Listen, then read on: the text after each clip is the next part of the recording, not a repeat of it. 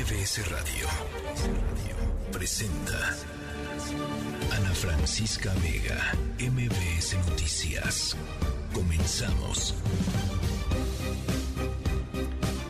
Son las 5 de la tarde ya con un minuto. ¿Cómo están? ¿Cómo les va? Espero que muy bien. Me da mucho gusto, es un placer que nos acompañen esta tarde. Yo soy Adrián Jiménez en sustitución de Ana Francisca Vega.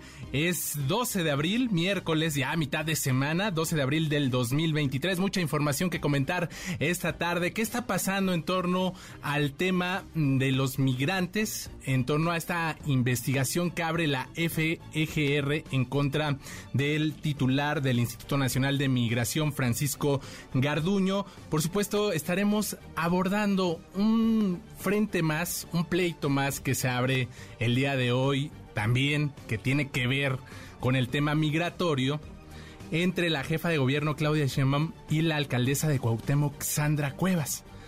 Resulta que por órdenes de la alcaldesa cercan la Plaza Giordano, que está ahí en la colonia Juárez, donde estaban pernoctando los migrantes que están en busca de obtener uh, su acreditación como refugiados en nuestro país. Ella argumenta que es para hacer una remodelación en este sitio. La jefa de gobierno contesta que no es un tema personal con la alcaldesa, pero envía a personal del gobierno capitalino a retirar estos, estos tapiales ahí en esta plaza. Bueno, pues polémica alrededor de todo esto. Tendremos también nuestro momento sonoro, por cierto, muy muy divertido, así que los invitamos a que se queden con nosotros. Saludos a Ciudad del Carmen, Reynosa, Torreón, a Felipe Carrillo, Puerto, Ixtapas y Guatanejo. También a los que nos escuchan desde el Valle de México a través del 102.5. Los invito a que se conecten con nosotros a través de las redes sociales. En Twitter me encuentras como arroba Adrián Radio FM. Ahí estamos en contacto, estamos en comunicación. Y por supuesto también les comparto nuestro WhatsApp 55 43 77 1025 y acuérdense que nos escuchamos también a través de nuestra página web o la aplicación mbsnoticias.com. Buenas tardes, bienvenidos, comenzamos. MBS Noticias informa. Pues ya les decía eh, de este tema que nuevamente genera pues cierta polémica entre el gobierno de la Ciudad de México y la alcaldía mm, Cuauhtémoc. Sandra Cuevas, la alcaldesa de esta demarcación, levantó pues este muro en la Plaza Giordano Bruno en la colonia Juárez eh, pues para, dice ella, llevar a cabo una remodelación, dice el gobierno de la Ciudad de México, para desplazar a los migrantes que se instalaron ahí. Los detalles los tiene mi compañero Juan Carlos Alarcón. Buenas tardes, Juan Carlos. Efectivamente, Adrián, gracias. Muy buenas tardes. Poco le duró el gusto a la alcaldesa Sandra Cuevas de tapiar con láminas para obras de mantenimiento en la Plaza Giordano Bruno, en la colonia Juárez, ya que este mediodía trabajadores de obras del gobierno de la ciudad las retiraron con amplia vigilancia de policías antimotines de la Secretaría de Seguridad Ciudadana. Dicho espacio había sido ocupado por migrantes haitianos en su mayoría y vecinos de la colonia Juárez elevaron su protesta y pidieron el aseo de inmediato de dicha plaza. Al respecto, la alcaldesa en Cuauhtémoc, Sandra Cuevas, tomó la iniciativa y anunció trabajos de limpia y obras de remodelación. Enseguida ordenó la instalación de láminas y alambrado para delimitar el sitio y comenzar con trabajos de remoción. Incluso a lo alto de la Plaza Giordano Bruno se instaló una manta, la cual anunciaba los trabajos a realizarse. Y dice de manera textual, vecino y vecina, disculpa las molestias, estamos trabajando para ti obras de mantenimiento urbano, Sandra Cuevas, alcaldesa de Cuauhtémoc. Este miércoles los trabajadores se presentaron y echaron todo abajo con el argumento de que dicho espacio es jurisdicción del gobierno central y no de la alcaldía Cuauhtémoc. Los oficiales desplegaron una columna de seguridad que impidió el paso de cualquier persona ajena. La estructura que había sido colocada por la autoridad de Cuauhtémoc fue prácticamente desmantelada y sobre este particular habló la alcaldesa Sandra Cuevas. Escuchemos no nos perjudica nada que haya quitado esas vallas. La remodelación, de todas formas, la voy a hacer. Y vamos a beneficiar a los vecinos y a las vecinas de la colonia Juárez, así como del resto de nuestra demarcación, para que puedan gozar de espacios públicos de buena calidad y de buen gusto. Yo, a comparación de usted, no gasto un millón de dólares en un concierto. Yo prefiero invertirlo en obra pública. En todo este tiempo que los migrantes han permanecido en ese espacio sin las medidas sanitarias que corresponden, pues eh, los propios vecinos son los que han alimentado e incluso han dado oportunidad a que algunos, sobre todo las mujeres, pasen a los sanitarios. Cuando la alcaldesa intervino para dignificar ese sitio y darle el mantenimiento que décadas había estado al olvido, surge la reacción y con apoyo de la fuerza pública se da fin a ese proceso de rehabilitación. La Plaza Giordano está delimitada por las calles Londres, Bruselas y Roma en la colonia Juárez, donde ahora permanecen elementos de la Secretaría de Seguridad Ciudadana. Y es el reporte que tengo. Gracias, Juan Carlos. Buenas tardes. Muy buenas tardes. Y seguirá en su cargo Francisco Garduño, titular del Instituto Nacional de Migración. Se mantiene firme esta decisión del gobierno federal. Todos los detalles los tiene mi compañero Oscar Palacios. Oscar, buenas tardes, adelante. ¿Qué tal, Adrián? Buenas tardes. Así es, justo el secretario de Gobernación, Adán Augusto López, confirmó que Francisco Garduño continuará como titular del Instituto Nacional de Migración. Esto a pesar de que la Fiscalía General de la República decidió proceder penalmente en su contra por el caso de los 40 migrantes que perdieron la vida en Ciudad Juárez, Chihuahua. En conferencia de prensa, de reunirse en privado con senadores de Morena, el funcionario federal recordó que el presidente Andrés Manuel López Obrador informó que Francisco Garduño continuará en el cargo en tanto no haya una disposición legal que lo inhabilite. Señaló en este sentido que se esperará a conocer el resultado de las investigaciones que lleve a cabo la FGR para tomar una determinación. Escuchemos. El presidente informó hoy por la mañana que en tanto no haya una disposición legal que eh, lo inhabilite o que lo sujete a un proceso, bueno, pues este, él va a esperar el resultado de esas investigaciones la exigencia de senadores de oposición para que sea citado a comparecer por lo ocurrido, Adán Augusto López se dijo dispuesto a acudir a la Cámara Alta, aunque precisó que esto debe ser aprobado por la mayoría. Así lo dijo. Ellos están en su derecho de pedir, de exigir que uno comparezca, pero si quieren que un servidor comparezca ante el Pleno de la Cámara de los Senadores, yo lo hago con mucho gusto, nada más que tiene que haber una mayoría que lo apruebe. Si no lo aprueben, pues el derecho de las minorías se, se termina o se queda en la exigencia, en algunos casos en la estridencia. El secretario de Gobernación aprovechó para invitar a su oficina a la vicecoordinadora del PAN, Kenia López Rabadán. Esto dijo para dialogar sobre lo ocurrido con los 40 migrantes que perdieron la vida en Ciudad Juárez. Y es que al enterarse de su presencia en la Cámara Alta, la senadora panista exigió al secretario de Gobernación que diera la cara y rindiera cuentas ante los legisladores. Adrián es el reporte. Buenas tardes. Oscar, agradecemos tu información. Buena tarde. Gracias.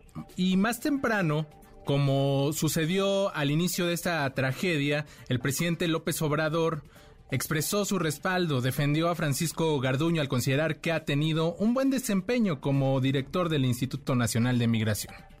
Hay una investigación que incluye a Francisco Garduño en el caso lamentable de la pérdida de vidas de migrantes en Ciudad Juárez. No sabemos todavía el alcance, eh, cuál es la acusación eh, en contra de él, porque son varios los eh, implicados. Todavía falta que la Fiscalía informe más sobre la investigación y eh, que los jueces sean los encargados de impartir justicia. ¿Garduño ha hablado con usted después de esta tragedia? ¿Le ha puesto su renuncia sobre la mesa? No, no, no, estábamos esperando el resultado de, investigación. Y ayer que estuvo conmigo el fiscal, me dijo que iban a dar a conocer ya la conclusión.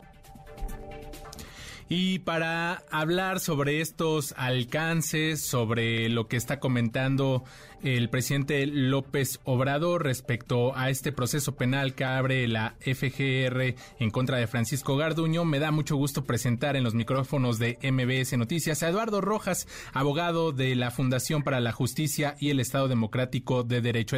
Eduardo, buenas tardes. ¿Qué tal? Buenas tardes. Muchas gracias por, por el espacio. Pues para, para iniciar, este Eduardo, preguntarte esto que expresaba el presidente López Obrador en este audio que acabamos de escuchar, donde dice que no se conocen los alcances de este procedimiento penal en contra de Francisco Garduño, comisionado del Instituto Nacional de Migración, por la muerte de los migrantes allá en Ciudad Juárez, esta tragedia que sin duda ha sacudido al país, a todo el continente, y pues ha sido una noticia internacional que, que, sigue presente porque pues sigue dando de, de que hablar y ahora está este procedimiento. ¿Qué alcances tiene este, este proceso penal? Sí, es, es correcto. Como bien dices, eh, como, como integrantes de la sociedad civil no conocemos exactamente cuál es el alcance de lo que informó la Fiscalía General de la República en este comunicado del, del día de ayer. Porque si bien señala que procederá penalmente en contra del titular del Instituto Nacional de Migración, en contra de otros altos servidores públicos de, de, este instituto, eh, no, no, no define exactamente lo que significa proceder penalmente. No tenemos en el Código Nacional de Procedimientos Penales, digamos, un equivalente que podamos eh, entender a cabalidad a qué se refiere. ¿Por qué? Existen dos, dos alternativas principales acerca de lo que puede significar eh, esta situación. Una es que simplemente se haya incluido a estos servidores públicos en el marco de la investigación, de la cual también se ha manifestado que ya existen eh, autos de vinculación a proceso en contra de otras cinco personas, en contra de servidores públicos que estuvieron presentes el día de los hechos, Sí. Eh, y que simplemente pues quede en esa situación, es decir, que, que se les investigue y posteriormente exista un pronunciamiento acerca de que no existió responsabilidad de su parte, ¿no? Sin que se hayan agotado efectivamente las líneas de investigación. Por otro lado, también existe la posibilidad de que se haya solicitado orden de aprehensión o que se haya emitido un citatorio para que estos servidores públicos comparezcan ante juez de control en audiencia inicial en donde se les formularía imputación. Sin embargo, no sabemos exactamente cuál es el alcance de, de, lo que ha comunicado la Fiscalía. Ahora, eh, Eduardo, déjame preguntarte cuál sería la exigencia respecto a esta denuncia penal y respecto también a esta queja ante la Comisión Nacional de Derechos Humanos porque pues si bien ya, ya lo señalas, todavía se desconoce esta parte de los alcances, pues sí hay una exigencia que, que es muy clara y que me gustaría no, no, nos la dijeras aquí en los micrófonos de MBS.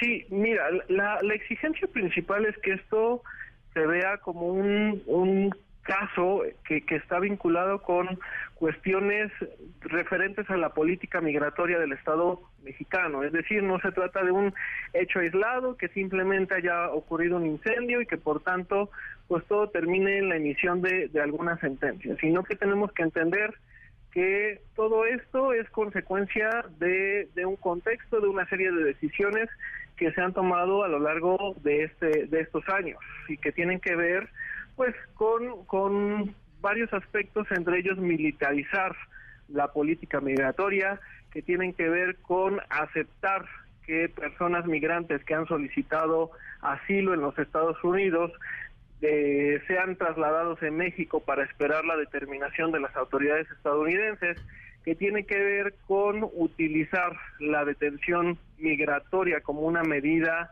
generalizada y no como una excepción de acuerdo con lo que lo indican los estándares internacionales, que tiene que ver con la omisión de tener estaciones migratorias en, en, en esta situación de abandono en la cual no se garantizan los derechos de las personas migrantes en los cuales no tienen acceso a un abogado y que y que más allá de como lo han referido las autoridades de que están alojados en realidad están eh, privados de su libertad en la medida en que no tienen la alternativa de poder abandonar el lugar, se encuentran en completa sujeción del Estado.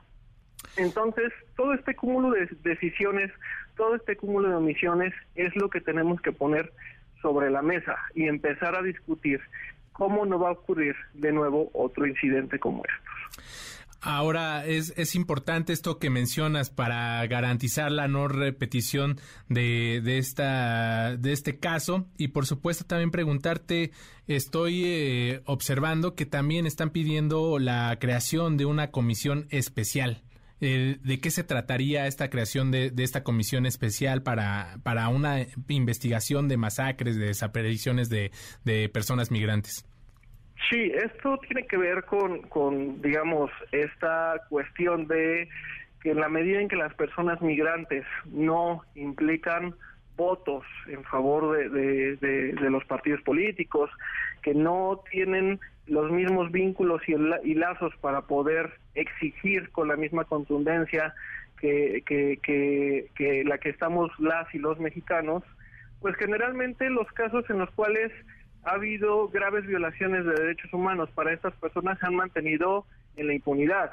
Eh, nosotros desde la Fundación para la Justicia sí. representamos a víctimas de, de, masacres como fue lo ocurrido con la desaparición de 72 migrantes, el hallazgo de 196 cuerpos en el año 2010 en San Fernando, Tamaulipas, entre otros eh, casos que tienen que ver con eh, ejecuciones y desapariciones masivas de personas migrantes y que como te menciono pues siguen en, en, la impunidad en la medida en que no tenemos sentencias que esclarezcan qué fue lo que sucedió por estos hechos. Eh, en un primer momento habíamos apostado desde la sociedad civil, claro, en este y en otros muchos casos, por, por la autonomía de, de la Fiscalía, uh -huh. como un mecanismo para precisamente eh, llevar a este a lo que era la Procuraduría General de la República a transformarla en un órgano que pudiera enfrentar este tipo de investigaciones. Hasta el momento no ha dado resultados. Es por eso que las familias, la, las víctimas indirectas de todos estos hechos no pueden seguir esperando. Necesitamos apoyo, eh, necesitamos, digamos, asumir un enfoque distinto y de ahí esta necesidad de que intervengan expertos independientes, tanto eh, provenientes de México como de otros países a construir un, un, un, nuevo modelo de investigación en este tipo de casos. Oscar, eh, perdón, Eduardo Rojas, abogado de la Fundación para la Justicia y el Estado Democrático de Derecho, preguntarte finalmente para cerrar esta charla que, que tenemos y estos minutos, eh, agradecértelos, eh, ¿qué, ¿qué, sabor de boca les dejan las declaraciones tanto del secretario eh, de, de, Gobernación, Adán Augusto López, y del presidente Andrés Manuel López Obrador respecto a que se mantiene firme el que se mantenga en el puesto el, el titular del Instituto Nacional de Migración, Francisco Garduño?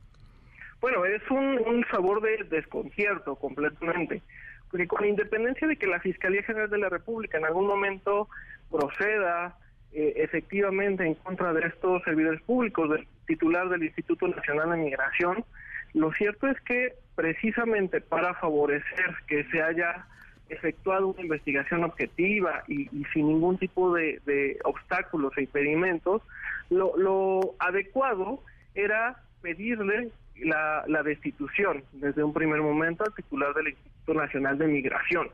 De nuevo, con independencia de que se establezca en un momento determinado que no tiene ningún tipo de responsabilidad. Pero en este momento lo importante es esclarecer los hechos y así poder establecer qué fue lo que verdaderamente sucedió. Eduardo Rojas, abogado de Fundación para la Justicia y el Estado Democrático de Derecho, agradecemos estos minutos y estamos en contacto. Muchísimas gracias. Al contrario, muchas gracias. MBS Noticias informa. ¿Qué ha pasado en relación a este intento de aprobar el dictamen de reformas que acotarían la actuación del Tribunal Electoral. Allá en la Cámara de Diputados se encuentra mi compañera Angélica Melín. Angélica, buenas tardes, ¿cómo estás? Hola, Adrián, muy buenas tardes. Qué gusto saludarte también. Saludos a los amigos del auditorio.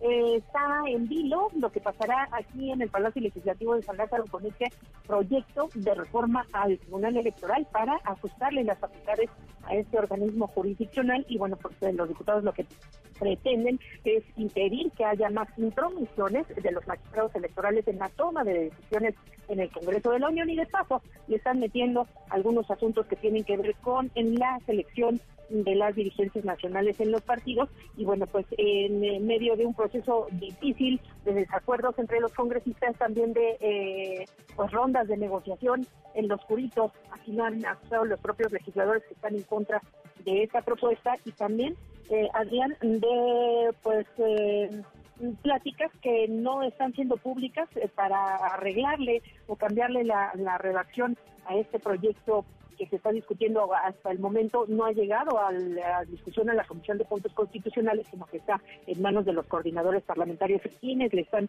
moviendo el lápiz al lápiz en este proyecto. Bueno, en eso se encuentra en este momento la Cámara de Diputados. La Comisión de puntos constitucionales se prevé reanudar la sesión hasta después de las seis de la tarde. Todavía falta algunos minutos para que eh, pues se cumpla este plazo, aunque eh, eh, pues los congresistas podrían demorarse un poco más en iniciar estos trabajos. En este marco, bueno, pues legisladores que respaldan el proyecto, hay que recordar que es una propuesta que respaldan a Adrián y se generó a partir de, los puntos de vista favorables de seis de las siete fracciones parlamentarias aquí en San Lázaro, excepto la del movimiento Ciudadano, aunque surgió un grupo rebelde entre eh, las bancadas de la mayoría, Adrián, para eh, pues reclamar sobre esta reforma. El coordinador, no es el coordinador, es el líder nacional del PRI y diputado federal priista, Alejandro Moreno Cárdenas, quien aseguró que esta reforma, así como se encuentra y con los jaloneos que siguen aquí en el Palacio Legislativo, si sale. Vamos a escuchar a Alejandro Moreno Cárdenas es un dictamen que se modifica, que se va avanzando y que nos podemos tener la capacidad de poner de acuerdo para luego pasarlo al pleno. Pero, será bueno, será bueno. saldrá? Varios diputados han hecho comentarios. Nosotros tenemos la representación aquí, está representada todas las bancadas. Estamos trabajando en un dictamen de consenso y estará entre el día de hoy y el día de mañana. Así que afirma Alejandro Moreno Cárdenas que ya sale si no sale hoy, saldrá mañana, ya eh, antes de que se termine esta semana. Y bueno, los legisladores que mantienen la postura en contra, como el coordinador parlamentario de Movimiento Ciudadano, coincidió en que se están haciendo los esfuerzos necesarios entre las bancadas que apoyan ese dictamen para que salga incluso de manera forzada, forzada y forzosa. Vamos a escuchar al diputado Jorge Álvarez Maite. Veo todavía todos los intentos posibles soterrados, no públicos, de salvarla. Eh, con muy poca pericia y con mala técnica legislativa. Muchas de las reservas que se han filtrado como posibles enmiendas a la reforma en realidad son peores que el, que el texto que ya conocíamos, de que todavía, incluso hoy, pues meten tres efemérides, siete dictámenes, eh, creo que van a intentar alargar la sesión y en algún momento todavía hacer un último intento de, de meterla con calzador. Así, así que eh, sigue la previsión en San Lázaro de que sí salga esta reforma, al parecer a las seis de la tarde o después de las seis de la tarde ya se reiniciará la Comisión de Puntos Constitucionales y vamos a estar pendientes de eso, Adrián. Pues estaremos dándole seguimiento a este tema que sin duda estamos en espera, en espera y en espera y no nada más no se resuelve nada. Muchas gracias, Angélica. Buena tarde. A ti, Adrián, hasta luego. Hasta luego. Esto allá en San Lázaro y en el Senado de la República, ante la falta de acuerdos para nombrar a tres comisionados del Instituto Nacional de Transparencia, Acceso a la Información y Protección de Datos Personales, el INAI, el senador de Morena, Óscar Eduardo Ramírez, impulsa una iniciativa para permitir que con solo cuatro comisionados del INAI puedan emitir resoluciones y que sean vinculantes el hecho de que una institución como es el INAI, un organismo autónomo constitucional, no se paralice, siga trabajando y pueda emitir resoluciones vinculatorias, resoluciones que son de su competencia. La ley dice que deben ser mínimamente cinco los que emitan resoluciones. Mi propuesta es que con cuatro elementos puedan emitirlos y de esta forma poder tener resoluciones que el pueblo de México y ciudadanos acuden a estas instancias para tener el derecho a la información. El presidente López Obrador informó que la iniciativa de cabotaje aéreo fue eliminada de su proyecto de reforma a las leyes de aviación civil y aeropuertos que se discute en la Cámara de Diputados. Aunque no dio por muerta esta propuesta, explicó que será analizada a profundidad por su gobierno en conjunto con trabajadores y participantes del sector aéreo, quienes ya habían rechazado esta iniciativa. ¿Cuál es la expectativa que tiene que se apruebe o no en la Cámara de Diputados esta reforma para permitir el Pues vamos a esperar porque se está presentando la iniciativa, aunque se quedó pendiente lo del cabotaje, porque queremos verlo con más profundidad y estamos buscando un acuerdo con los trabajadores. Entonces, lo que se envió o está por enviarse de iniciativa ya no lleva lo del cabotaje. O sea, para que Hacemos una breve pausa y regresamos con más información. Esta es la tercera emisión de MBS Noticias. La tercera de MBS Noticias. Pero en ese entonces, en los 70, pues nada, tuve que aprender a quedarme callado. Me quedé callado hasta que en tercero de primaria sucedió una cosa que cambió por completo mi vida y que además se, se alineaba con mi... Eh, en la tercera misión con Ana Francisca Vega, te queremos invitar a que disfrutes de Recalculando, un especial de comedia muy al estilo de Odín Dupeirón para este 15 de abril a las 7 de la noche en el Teatro del Parque Interlomas. Lo único que tienes que hacer es mandar un correo con tu nombre completo y teléfono a premios.mbs.com. Gánate uno de los 10 pases dobles que tenemos para ti. Recuerda, la tercera y MBS Noticias te invitan. Eh, yo aprendí a hablar muy rápido empecé a hablar muy, tuve una disfunción cerebral porque mi madre tuvo un problema, entonces nací aceleradísimo. MBS Noticias con Adrián Jiménez, en ausencia de Ana Francisca Vega. En un momento regresamos. MBS Noticias con Adrián Jiménez, en ausencia de Ana Francisca Vega. Continuamos. 5 de la tarde ya con 28 minutos, la ministra Loreta Ortiz propuso negar el amparo solicitado por la Asociación México Unido contra la Delincuencia en contra de la ley de la Guardia Nacional, pues eh, considera que esta norma no afecta el orden jurídico federal ni supone una militarización del país. Vamos con todos los detalles de esta información con mi compañero René Cruz. René, buenas tardes.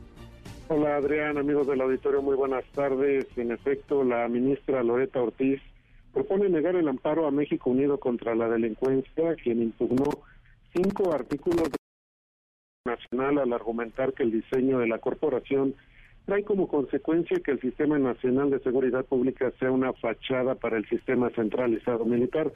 En su proyecto de resolución, el cual será discutido la próxima semana, la juzgadora consideró inoperantes los planteamientos de la Asociación Civil, la cual señaló que los artículos 89 a 92 de dicha norma rompen con el Sistema Nacional de Seguridad Pública, ya que no coordina la participación de los estados y municipios, sino que lo somete al Poder Federal.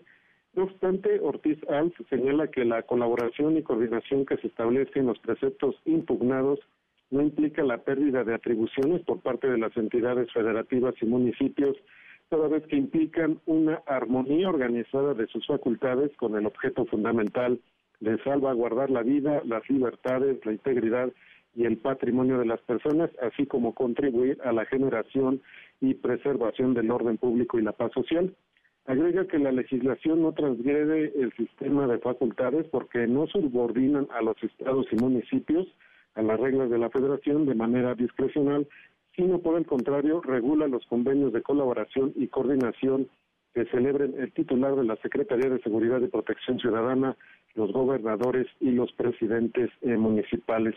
Asimismo, la ministra refiere que es inexacta la aseveración de México Unido contra la delincuencia en el sentido de que la centralización de la seguridad pública conlleva a la militarización del país, ya que no existe tal concentración de poder en el ámbito de seguridad pública a cargo de autoridades federales, y precisamente derivado del sistema de coordinación y facultades concurrentes. Finalmente, Loreta Ortiz puntualiza que el diseño legal y constitucional que le corresponde a la Guardia Nacional no debe de ser entendido como el de una corporación castrense ni cuasi militar, sino como una institución civil de seguridad pública. Adrián, el reporte que tengo. Muchas gracias, René. Buena tarde. Buenas tardes. Ana Francisca Vega NMBS Noticias.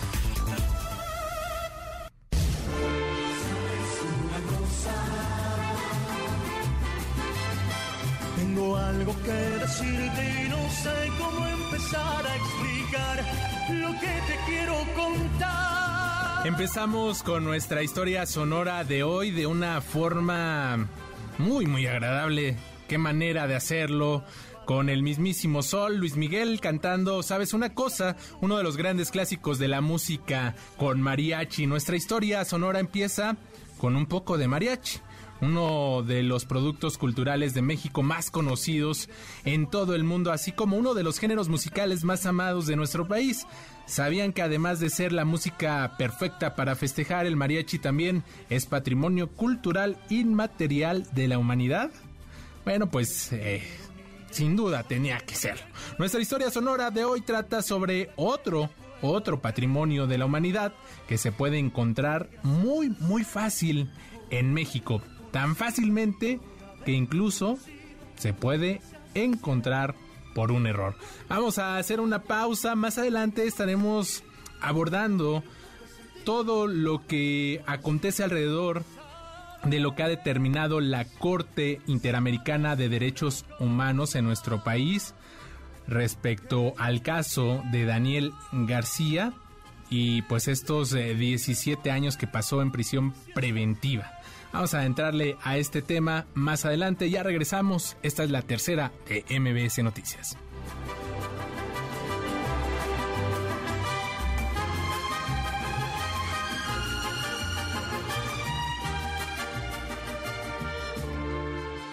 La tercera de MBS Noticias. En MBS, noticias que ponen de buenas. Los centros turísticos mexicanos son de los favoritos para los turistas extranjeros, y así lo demuestran los números. Y es que durante febrero ingresaron al país 3.091.341 turistas internacionales. Según las encuestas que se realizan a los visitantes, los que ingresaron vía aérea gastaron en promedio casi 1.200 dólares por persona, un aumento de 100 dólares respecto al mismo periodo en 2021. Si eres el programa de estímulo a la creación y desarrollo artístico en su emisión 2023 categorías. Adolescentes creadores nuevos talentos, jóvenes creadores, creadores con trayectoria, investigación de patrimonio cultural, grupos artísticos y estímulo a la creación fílmica. Para más datos ingresa a los sitios de la Secretaría de Turismo y Cultura de Morelos o al del FONCA de la Secretaría de Cultura Federal. El plazo vence el 12 de mayo. Inscríbete. Nayarit puede celebrar que ha duplicado la cantidad de médicos especialistas en la entidad y que el abasto de medicamentos pasó en el último año del 35 al 99%. Esto se dio a conocer justo cuando el programa Salud y Bienestar cumple un año de su aplicación en esa entidad, la primera que se integró a la federalización de la salud. Hace un año, Nayarit contaba con 206 médicos especialistas. Hoy tiene 534 de los 549 que requiere. Para MBC Noticias, Javier Bravo.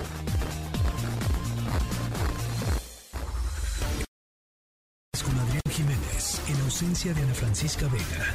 En un momento regresamos. MBS Noticias con Adrián Jiménez, en ausencia de Ana Francisca Vega. Continuamos. La Corte Interamericana de Derechos Humanos encontró al Estado mexicano responsable por la violación de diversos derechos respecto al caso de Daniel García y Reyes Alpizar, a quienes las autoridades judiciales enviaron a prisión preventiva oficiosa por 17 años, periodo pues en el que denunciaron sufrieron torturas. Toda la información la tiene mi compañera Hatsiri Magallanes. Hatsiri, buenas tardes. Así es, ¿qué tal Adrián? Muy buena tarde. México es responsable de violar la libertad personal y presunción de inocencia por la aplicación del arraigo y prisión preventiva contra Daniel García Rodríguez y Reyes Alpizar Ortiz. Así lo sentenció la Corte Interamericana de Derechos Humanos justamente este miércoles, en donde la Corte determina la responsabilidad del Estado de México por la violación de los derechos de ambos, ambas personas, quienes fueron enviados a prisión preventiva oficiosa por poco más de 17 años, periodo en el que fueron víctimas de tortura. Daniel García fue detenido el 25 de febrero del 2002, mientras que Reyes Alpizar el 25 de octubre del mismo año, acusados del asesinato en el 2001 de la regidora de Atizapán, María de los Ángeles Tamés.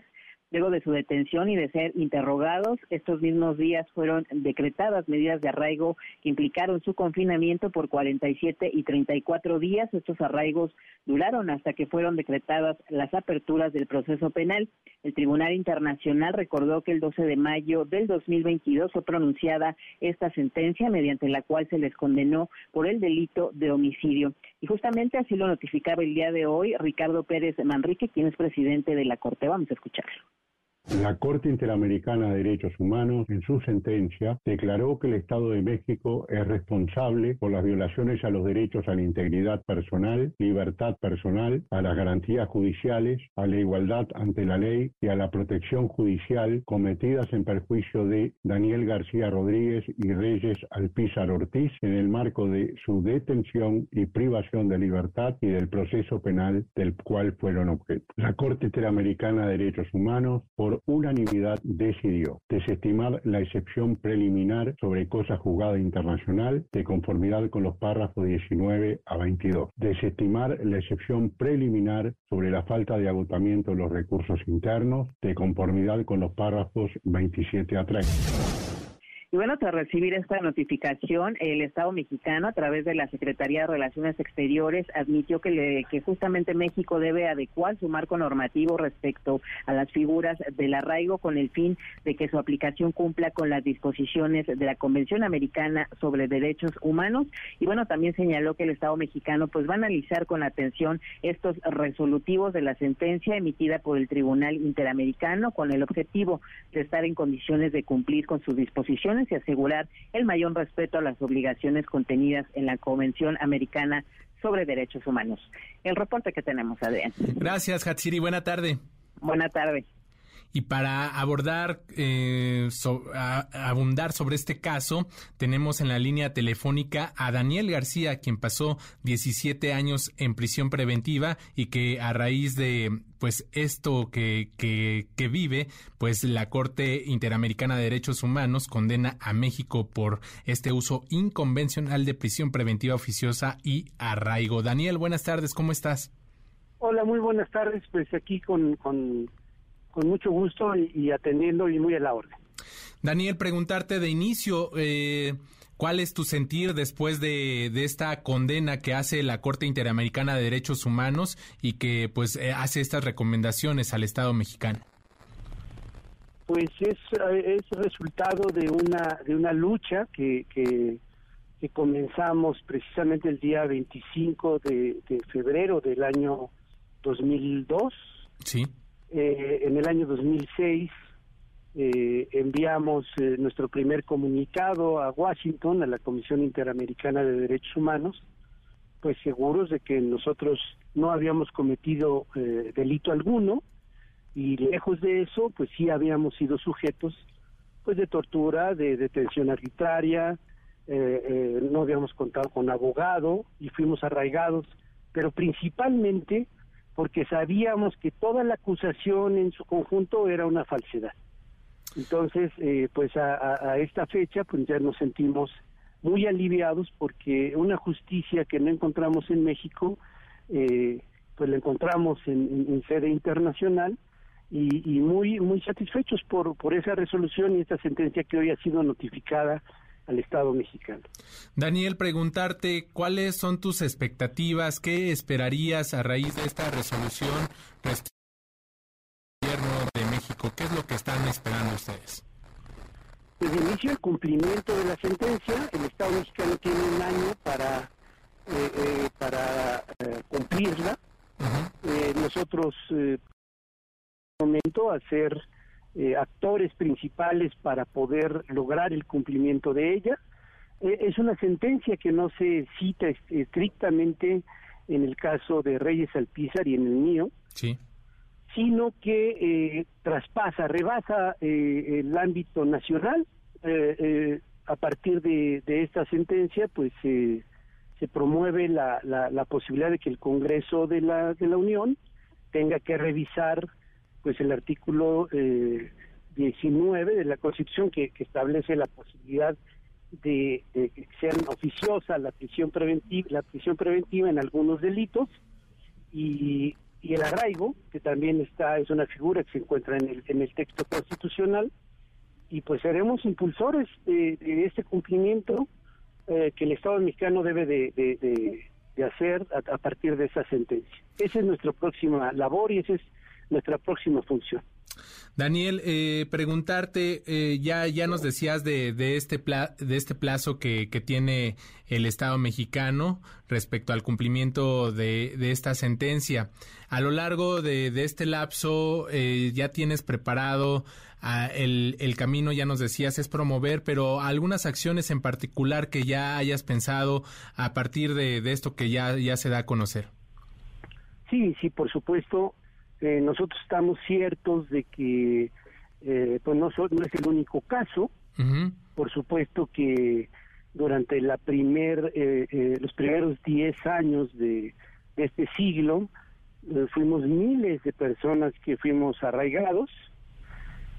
Hoy en día hay igualmente decenas de miles de personas que están en prisión bajo la figura de prisión preventiva oficiosa Sí. Y, esa es una condición que no solamente eh, nos, nos compete a Reyes Alpizar y a mí, sino a todos a los que les han violado ese derecho consagrado en la Convención Americana. Y, y pues es, es voluntad también, pues no solamente por, por esa inconvencionalidad que existe en la Constitución, sino también el mal uso que hace la gente del Ministerio Público y policías eh, con el uso desproporcionado de la prisión preventiva automática. Esa será una función que habremos de, exponenciar a modo que la gente, toda la ciudadanía, sepa de, la, de la grave violación que hacen todos los días a ciudadanos mexicanos a partir de la amenaza de poder ir a la cárcel sin el control de un juez. Y esa será nuestra misión eh, de, de hacerla valer y de hacerla en conocimiento de todos los, de todos los ciudadanos. Daniel, eh, déjame, déjame preguntarte, eh, yo sé que es, digamos, irreparable el daño de pasar 17 años, ¿no? De 17 años de tu vida por, por este tema. Eh, este, ¿qué, ¿qué, le dirías, qué mensaje le, le, darías a las autoridades que como ya lo mencionas, no, no es un caso que nada más eh, les ha ocurrido a Daniel García y a Reyes Alpizar, pero si es un caso que está sentando precedente, ¿qué les dirías a las autoridades en la manera en que están actuando, no solo en tu caso, sino en muchos otros? Que a partir del el cumplimiento de esa sentencia, sí todos los agentes del Ministerio Público y todos los policías ministeriales de este país tendrán que trabajar. Porque ahora se requerirá del control del juez para establecer la posibilidad de la prisión preventiva. No ver si logramos retirarla de la Constitución, la prisión preventiva automática. Sí. Luego entonces, por eso es que a todos nos conviene la eliminación de la prisión preventiva oficiosa, porque eso permitirá en la eliminación de, ese control que tiene el Ministerio Público hoy de mandar a la cárcel simple con la simple acusación, porque ahora tendrá que estructurar una carpeta con indicios, con investigación, pero sobre todo con una investigación profesional y técnica donde un juez de control deberá decidir si tal o cual persona puede o debe de permanecer en prisión preventiva y no nada más por una decisión de un policía, no nada más por una decisión de un, de un, ministerio público. Esa es la gran relevancia que esperamos y, y, y, yo les digo eh, principalmente a todos los que se han servido de esta condición de la prisión preventiva oficiosa se les acabó el negocio.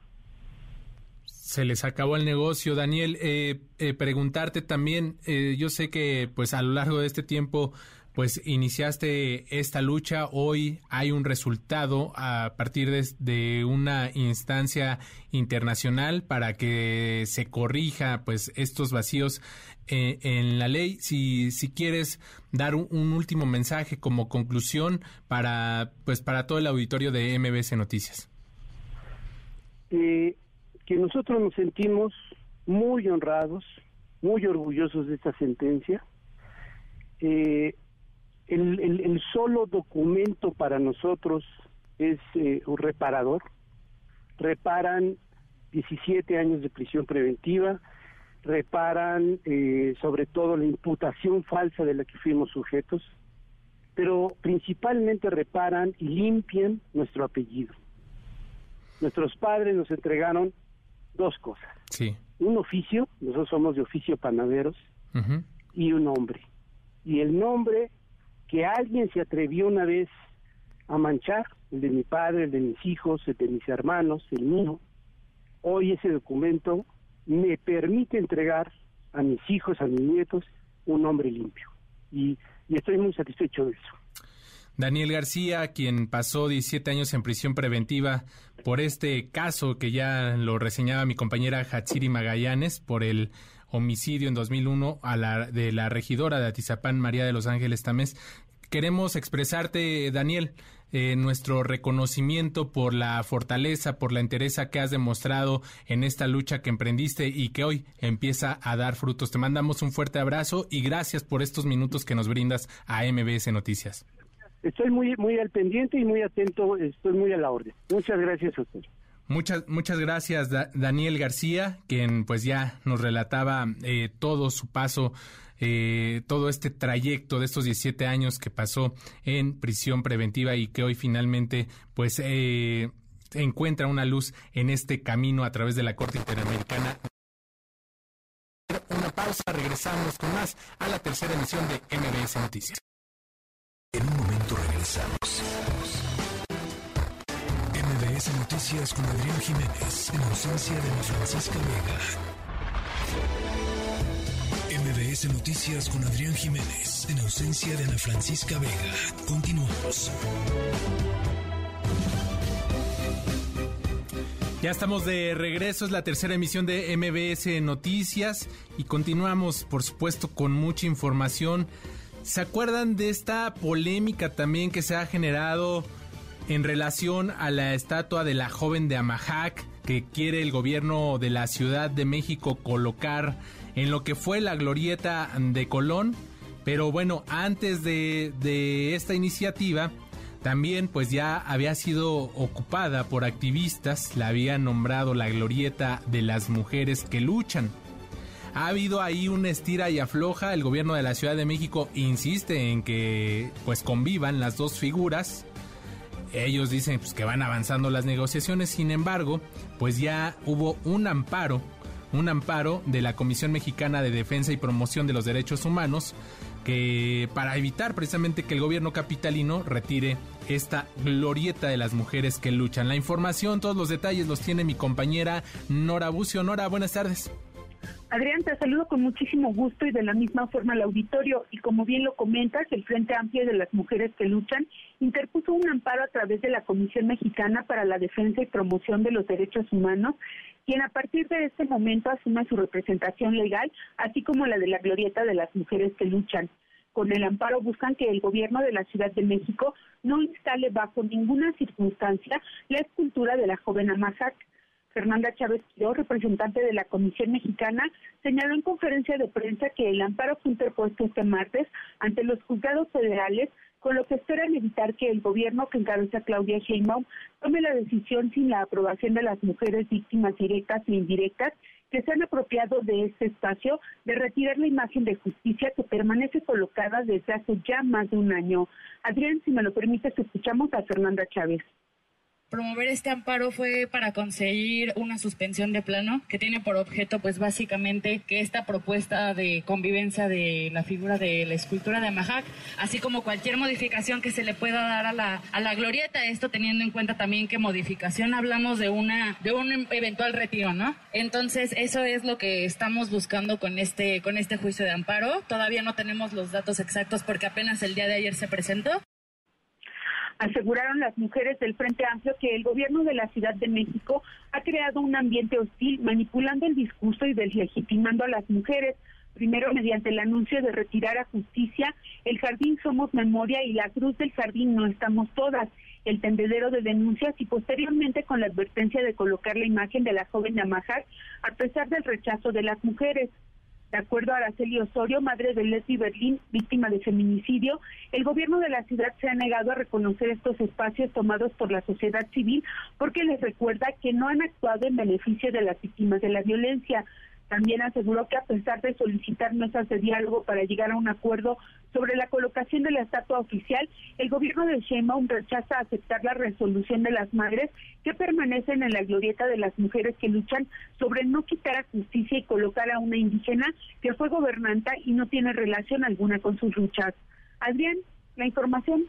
Agradezco tu reporte, Nora. Te mando un fuerte abrazo y estaremos pendientes de la respuesta que dé el gobierno capitalino ahora, pues, a esta acción que han decidido eh, tomar para evitar que el gobierno de la ciudad retire la glorieta de las mujeres. Gracias, Nora. Igualmente, Adrián, muy buenas tardes. Buenas tardes. Y ahora nos trasladamos nuevamente al Senado de la República porque el Pleno aprobó por unanimidad otorgar la medalla de honor Belisario Domínguez a la periodista y escritora Elena Poniatowska, la máxima eh, condecoración que otorga este recinto. Los detalles los tiene mi compañero Oscar Palacios. Oscar, buenas tardes.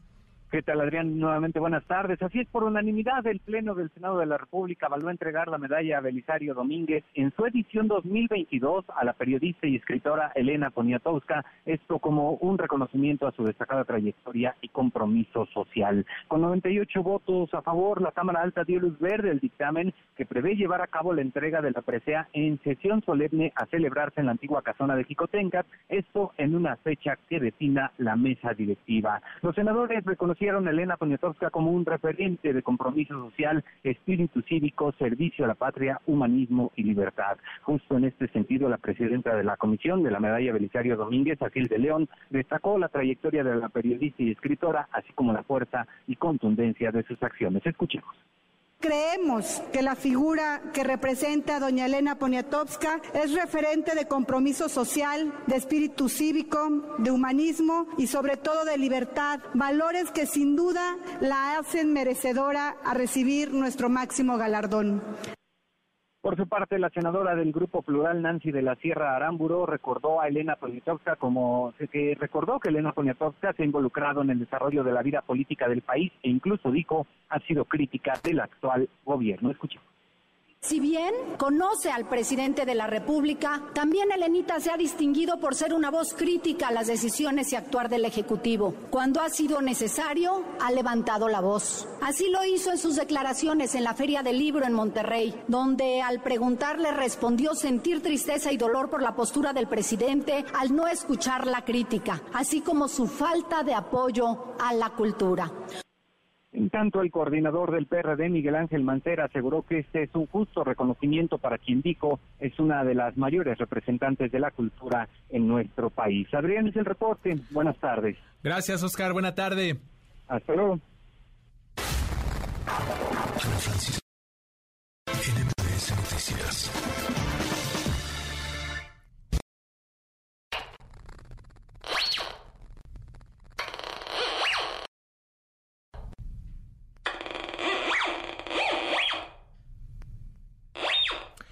Si ustedes son buscadores usuales de tesoros, seguro eh, reconocieron el sonido de uno de estos detectores de metales que a veces nos podemos encontrar en la playa donde muchas personas regularmente buscan sorpresas enterradas en la arena. Y es que hay muchas formas de encontrar tesoros, desde estas personas que recorren las playas a pie, hasta las expediciones de hace siglos donde países europeos colonizaron a continentes enteros en búsqueda de metales preciosos, de oro y de otras posesiones que pues eh, querían también tener en su poder. En nuestra historia sonora de hoy les hablaremos de una familia que recientemente encontró un tesoro de verdad increíble. Y lo más impresionante es que lo encontraron por completo accidente. Vamos a hacer una pausa, regresamos con más información, con nuestro resumen y el análisis de lo más importante esta tarde. Continuamos.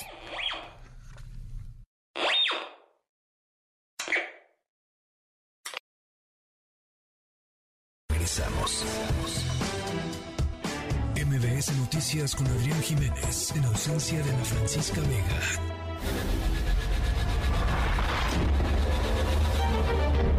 MBS Radio presenta Ana Francisca Vega en MBS Noticias. Continuamos. Ya son las 6 de la tarde con 3 minutos. Miércoles, miércoles 12 de abril. Ya es la mitad de semana. Avanza muy rápido esta semana y por supuesto en materia informativa también. Les recuerdo nuestro número de WhatsApp 55 43 77 1025, repito, ahí estamos en contacto 55 43 77 1025. Por supuesto, quiero enviarle un saludo muy especial a quienes ya nos escuchan en Durango por la 98.9 de FM. En la siguiente hora vamos a platicar con la directora general de la organización México Unido contra la Delincuencia, Lisa Sánchez. ¿Para qué? Para abordar eh, todo esto del proyecto del ministro José Luis eh, González Alcántara, que propone invalidar la transferencia de la Guardia Nacional a la Sedena y también de este tema de la ministra Loreta Ortiz que ha propuesto negar este amparo a México Unido contra la delincuencia. Además, les tenemos recomendaciones para que vayan preparando sus próximas vacaciones. Sé que va terminando la Semana Santa, sé que estamos en la semana de Pascua, pero es importante analizar qué opciones tendremos para el verano y estaremos platicando, por supuesto, de este tema. Todo esto y mucho más información lo tendremos aquí en la tercera de MBS Noticias. Por lo pronto, las 3 de las 6. MBS Noticias informa. Pues las protestas no paran, siguen aquí en la Ciudad de México. Ahora son trabajadores de la Comisión Nacional del Agua, de la Conagua, que realizan un paro nacional y se manifestaron frente al edificio de la sede de la Conagua aquí en la Ciudad de México en exigencia de que les entreguen pues el equipo que necesitan para realizar sus labores. También están ahí eh, eh, demandando un tema de basificación de personal y bueno, pues ante estas eh, protestas, la Conagua ha dicho que ya se instalaron mesas de trabajo para atender a quienes se están quejando. Alberto Zamora tiene todos los detalles. Buenas tardes, Alberto. ¿Qué tal, Adrián? Muy buenas tardes. Así es, pues ante estas protestas que han realizado integrantes del Sindicato Nacional de Trabajadores de la Secretaría de Medio Ambiente en varias oficinas de la Comisión Nacional del Agua, en lo que tiene que ver con las oficinas centrales, han sido más de seis horas de estas movilizaciones y bueno, ya el organismo está informando que se están atendiendo sus demandas. Indicó que ya se estableció una mesa de negociaciones para escuchar y atender las inquietudes y demandas de los trabajadores que exigen fundamentalmente el cumplimiento de todas las prestaciones contenidas en las condiciones generales de trabajo. Destaca también que durante el ejercicio 2022 se dio cumplimiento a las prestaciones sin que a la fecha se tenga algún adeudo dijo que en el caso de este año, del ejercicio 2023, se está desarrollando, dice, las actividades administrativas que sean necesarias para cumplir en tiempo y forma con los compromisos que se tienen con los trabajadores. También la Comisión Nacional del Agua está destacando que en los meses de enero y marzo de este año se llevaron a cabo eh, pues mesas de trabajo con el sindicato para iniciar el, el, programa nacional de pacificación, el cual dice ya está en marcha aunque reconoce que va a depender de las gestiones que se realicen ante la Secretaría de Hacienda sin que haya pues una garantía de autorización. Señala también que se han recibido 312 solicitudes de ocupación de plazas, de las cuales ya se han autorizado 258 ingresos definitivos, provisionales y movimientos de escalafón, lo que representa un 43 ciento de lo que tiene que ver con los ingresos por quincena. En lo que mencionabas tú, el tema de la ropa y el equipo de trabajo de este año señala que se está realizando un procedimiento de licitación para pues de esta manera obtener estos estos equipos, esta ropa que necesitan los trabajadores. Adrián, mi reporte. Alberto, agradecemos tu información. Buena tarde. Gracias, buenas tardes y la segunda sala de la Suprema Corte de Justicia de la Nación rechazó amparar al Centro Mexicano de Derecho Ambiental, el cual impugnó la desaparición del fideicomiso del Fondo para el Cambio Climático. Los detalles los tiene mi compañero René Cruz. René, adelante. Hola Adrián, buenas tardes. Como bien comentas, la Suprema Corte de Justicia de la Nación negó en amparo al Centro Mexicano de Derecho Ambiental, el CEMDA, contra esta desaparición del fideicomiso del Fondo para el Cambio Climático. Por mayoría de tres votos, los ministros de la segunda sala señalaron que el cambio en el modelo de financiamiento para estas actividades no implica que el Estado abandone la atención al tema. En su proyecto de resolución, la ministra Yasmín Esquivel Moza puntualizó que no se acredita que el SEMDA resultara afectado por un cambio de política del poder público que tuviera una trascendencia tal que afecte el proyecto de vida de la población o la conducta que reiteradamente venía realizando en detrimento al principio de seguridad jurídica. Al respecto, explicó que la eliminación del fideicomiso no desaparece de la agenda pública el tema del calentamiento climático, pues solo se modificó la manera en que los diversos niveles de gobierno deberán enfrentar esta situación y conforme a sus respectivas facultades y competencias. Esquivel Moza agregó que no está jurídicamente acreditado que la transición al nuevo, al nuevo modelo evite captar y canalizar recursos financieros públicos, privados, nacionales e internacionales para apoyar la implementación de acciones para enfrentar el cambio climático. Cabe recordar que el FEMDA argumentó que la eliminación del fideicomiso iba contra el derecho a un medio ambiente sano y violaba el principio de progresividad de los derechos humanos. Adrián. Gracias, René. Buenas tardes. Muy buenas tardes.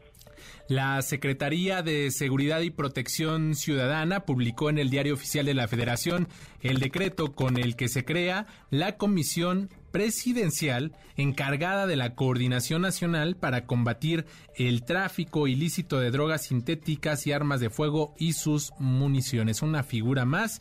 Todos los detalles los tiene mi compañera Nora Bucio. Nora, adelante, buenas tardes. Adrián, nuevamente te saludo con gusto y de la misma forma al auditorio. El presidente Andrés Manuel López Obrador emitió un decreto con el que se crea la Comisión Presidencial encargada de la Coordinación Nacional para combatir el tráfico ilícito de drogas sintéticas y armas de fuego y sus municiones. El documento publicado en el Diario Oficial de la Federación de este miércoles señala que su objetivo es realizar el seguimiento de las acciones que realicen las dependencias y entidades de la Administración Pública Federal contra el tráfico ilícito de las drogas sintéticas y armas de fuego y sus municiones. La comisión depende directamente del titular del Ejecutivo Federal y la integran la Secretaría de Seguridad y Protección Ciudadana, la Secretaría de Gobernación, Relaciones Exteriores, Defensa Nacional, Marina, Salud, la Unidad de Inteligencia Financiera y de la Procuraduría Fiscal de la Federación, ambas de la Secretaría de Hacienda y Crédito Público, el Centro Nacional de Inteligencia de la Secretaría de Seguridad y Protección Ciudadana y la Guardia Nacional. Entre sus atribuciones destacan la coordinación de acciones en materia de combate al tráfico ilícito de drogas sintéticas y armas de fuego y sus municiones, diseñar y promover las acciones estratégicas de colaboración y políticas públicas entre los diferentes órdenes de gobierno con el fin de preservar la seguridad nacional, proponer a las autoridades las acciones necesarias para celebrar convenios internacionales en relación al tráfico ilícito de drogas sintéticas y armas de fuego y sus municiones, entre otras. Adrián, la comisión deberá ser integrada en un plazo no mayor de 10 días a partir de la publicación del decreto. La información. Gracias, Nora. Pues estaremos pendientes de la creación de esta comisión presidencial y ojalá pues rinda frutos, ¿no? Y no, no, no quede como una instancia más ahí perdida del gobierno federal y que rinda eh, buenos resultados en esta materia del combate al tráfico ilícito de drogas, armas y municiones que tanto daño han hecho a nuestro país. Nora, gracias, buena tarde. Seguimos pendientes, muy buenas tardes. Vamos a hacer una pausa, volvemos con más información y análisis, no se vayan. MBS Noticias con Adrián Jiménez, en ausencia de Ana Francisca Vega. En un momento regresamos. MBS Noticias con Adrián Jiménez, en ausencia de Ana Francisca Vega. Continuamos.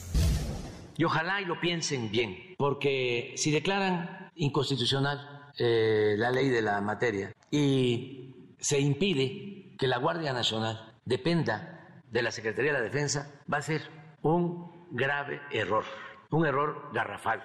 Eh, es para que quienes nos están viendo, escuchando, tengan una idea, darle continuidad a la política de García Luna. Es continuar con la misma estrategia de la Policía Federal, que dependía de la Secretaría de Seguridad Pública, luego de la Secretaría de Gobernación, y se eh, echó a perder por completo, se corrompió.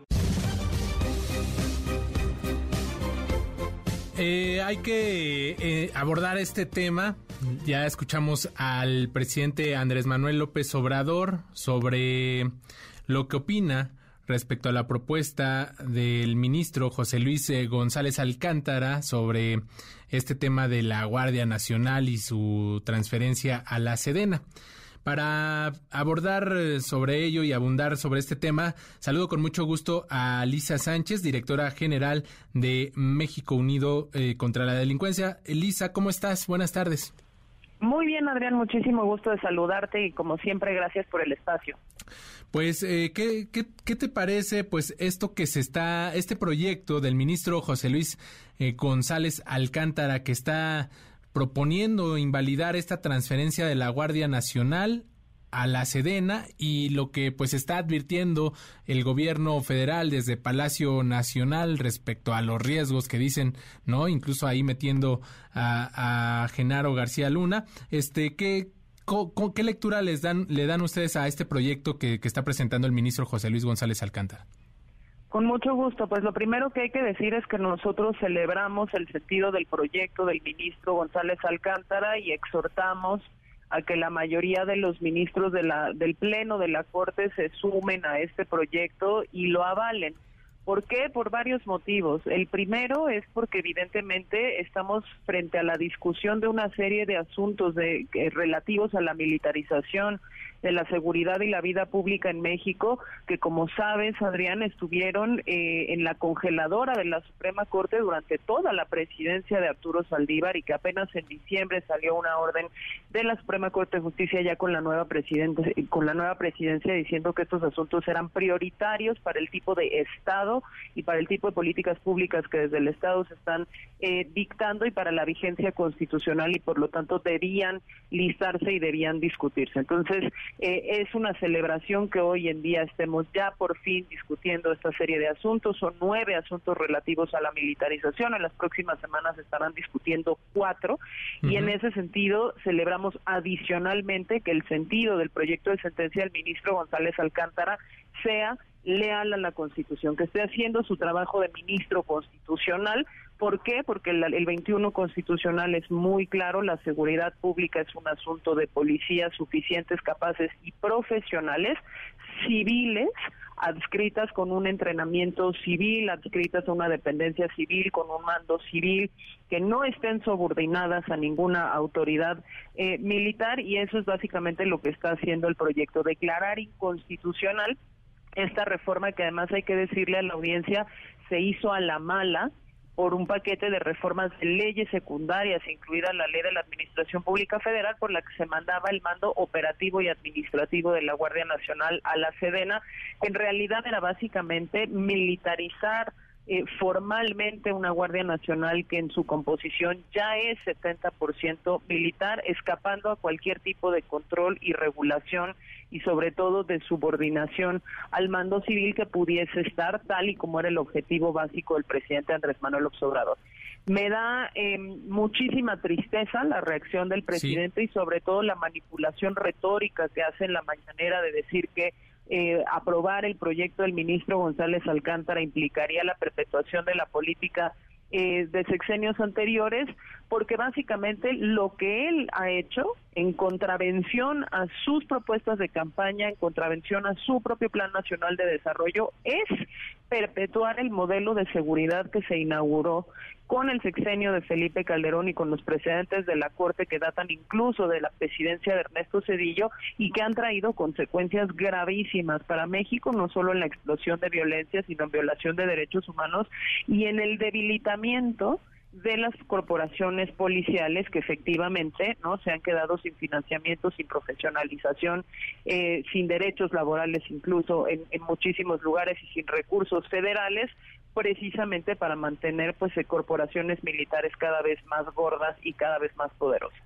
Justo eso te iba a preguntar, Lisa. Eh, parece contradictorio, ¿no? Este tema de, de, la crítica hacia el pasado, de voltear hacia atrás y seguir señalando, ¿no? La, la utilización de las fuerzas federales, de las fuerzas armadas en tareas de seguridad pública y, pues, eh, pues en la práctica, ¿no? Se está haciendo lo mismo y esta reglamentación de la Guardia Nacional que quedaría o que proponen quede en manos de la Sedena, pues eh, va hacia ese rumbo, ¿no? Hacia esa, hacia esa dirección. Ahora, preguntarte, Elisa, este, respecto a este a esto que está sucediendo de la ministra que de la ministra Loreta Ortiz que está proponiendo negar el amparo que están solicitando con eh, contra la ley de la Guardia Nacional, pues considera que esta norma no afecta el orden jurídico federal ni supone una militarización del país. ¿Qué decir a este a esta propuesta de la ministra Loreta Ortiz?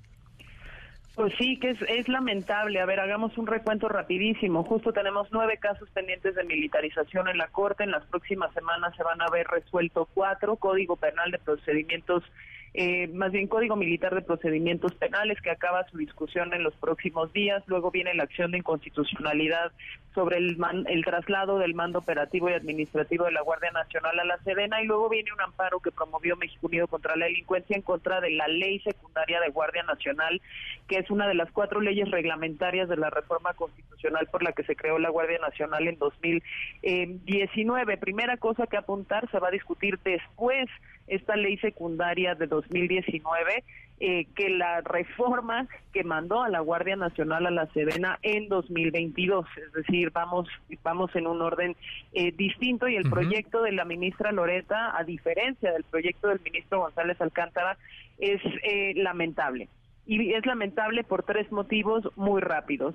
Primero, porque nosotros lo que impugnamos con este amparo de, la, de, México Unido contra la delincuencia en contra de la ley secundaria de Guardia Nacional son básicamente dos cosas. La primera es que el diseño institucional de la Guardia Nacional no estuvo en esa ley garantizando que se convirtiera en una corporación civil porque permitía con un concepto de separación funcional de institución armada de origen que la Guardia Nacional militares desde el principio, al punto que hoy siete de cada diez miembros de la Guardia Nacional son militares.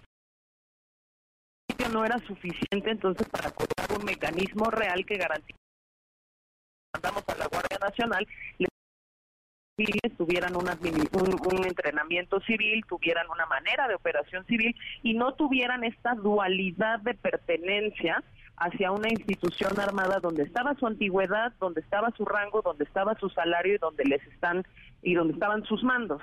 ¿No? Eso la ministra la ministra Ortiz eh, se sale por las ramas y no entra al fondo del asunto a discutir de eso si es suficiente o no para garantizar una corporación civil porque dice ah la reforma del 2022 que mandó la Guardia Nacional a la Sedena, escuchémoslo así, a la Sedena, cambió el texto y el fraseo del artículo que impugnaron y por lo tanto voy a argumentar que hay una causal de improcedencia para analizar este tema y entonces no voy a discutir eso. Entonces por un formalismo se sale por las ramas y no discute ese caso. Otra de las cosas que habíamos dicho nosotros en nuestra demanda fue justamente decir, hay en, la, en el diseño institucional de la Guardia la posibilidad de que celebren convenios de colaboración con estados y municipios, en donde esos mismos convenios de colaboración los igualan en, en, en, importancia, digamos, y sabemos que la Guardia Nacional es una corporación militar y por lo tanto la Constitución no los puede poner, prohíbe expresamente que estén al mismo nivel porque los militares siempre deben estar subordinados a los civiles. Entonces nosotros decíamos esos convenios son abiertamente inconstitucionales, no solo porque los pone en rango de igualdad y los exenta de cumplir los criterios interamericanos de uso regulado, excepcional, extraordinario militares en seguridad pública, sino porque también le están imponiendo eh, obligaciones adicionales a estados y municipios, como poder fiscalizarles incluso sus presupuestos en algo que contraviene las, ¿no? Digamos, este principio de subordinación de militares a civiles. Ah, pues la ministra Loreta nos dice eh, en, una exposición de 1.500 páginas que como la crisis de inseguridad es tal, eh, se, se, se, justifica que por la inseguridad existan estos convenios de colaboración. Nos manda las definiciones de la RAE sobre qué significa colaboración y nos dice son constitucionales porque se necesitan sin entrar nuevamente al, al, al fondo del asunto. Y finalmente nos dice dice que no va a otorgar el amparo porque ya entrando al fondo del asunto, pues una de las cosas que nosotros dijimos, porque es un amparo en revisión, es decir, estamos impugnando la sentencia de un juez de distrito en primera instancia, sí se agotó la exhaustividad de la revisión de todo lo que ustedes propusieron desde la primera instancia y entonces, por lo tanto, les digo, no amparo y la sentencia eh, viene en contra. Es una vergüenza este este proyecto y hay que decirlo así con todas sus letras porque la ministra Ortiz está repitiendo el esquema de la ministra Esquivel. Está dando una perorata sobre sobre cifras este mal interpretadas de crisis de inseguridad y de, y de posibilidades del Estado para paliar esa crisis de inseguridad, autorizando así que permanezca un diseño institucional de la Guardia, que permite que ésta sea militar, que permite que esta, eh, estas centralicen las funciones y competencias de estados y municipios, que permite violar las constituciones locales y la constitución federal eh, cuando a través de los famosos convenios de colaboración y que subvierte el principio de subordinación de los militares a los civiles haciendo uso de formalismos, haciendo uso de una descontextualización de la evidencia y haciendo uso de unos saltos lógicos pues muy importantes. Entonces aquí, a diferencia del proyecto del ministro González Alcántara, el llamado es que el Pleno eh, rechace este amparo eh, y se pida que con, con un criterio distinto que admita que es necesario un diseño institucional de la Guardia Nacional distinto para garantizar su carácter civil, se arme otro proyecto. Lisa, pues eh, muy interesante este, estos puntos que nos planteas y cómo, y cómo lo resumes. Ya, ya nada más, entonces, para, para cerrar esta charla, te, te preguntaría, porque hay algo que ella señala y te lo pongo entre comillas como inexacto sobre el argumento que, que plantean de acuerdo a los artículos 88, 89, 90, 91 y 92 de la ley de la Guardia Nacional, que este cuerpo centralizaría las labores de seguridad, implicando así una militarización del país y una subsecuente vulneración al Sistema Nacional de Seguridad Pública. Dice ella, su palabra, inexacto inexacto. Sí, e, eso es, eso es, ese, digamos, como ese análisis que ella hace compete específicamente de lo que nosotros decíamos de los convenios de colaboración que terminan poniendo en relación de igualdad a militares y a civiles, porque ella lo que está haciendo es anular el análisis de que hoy en día la Guardia Nacional está compuesta eminentemente de militares, no entró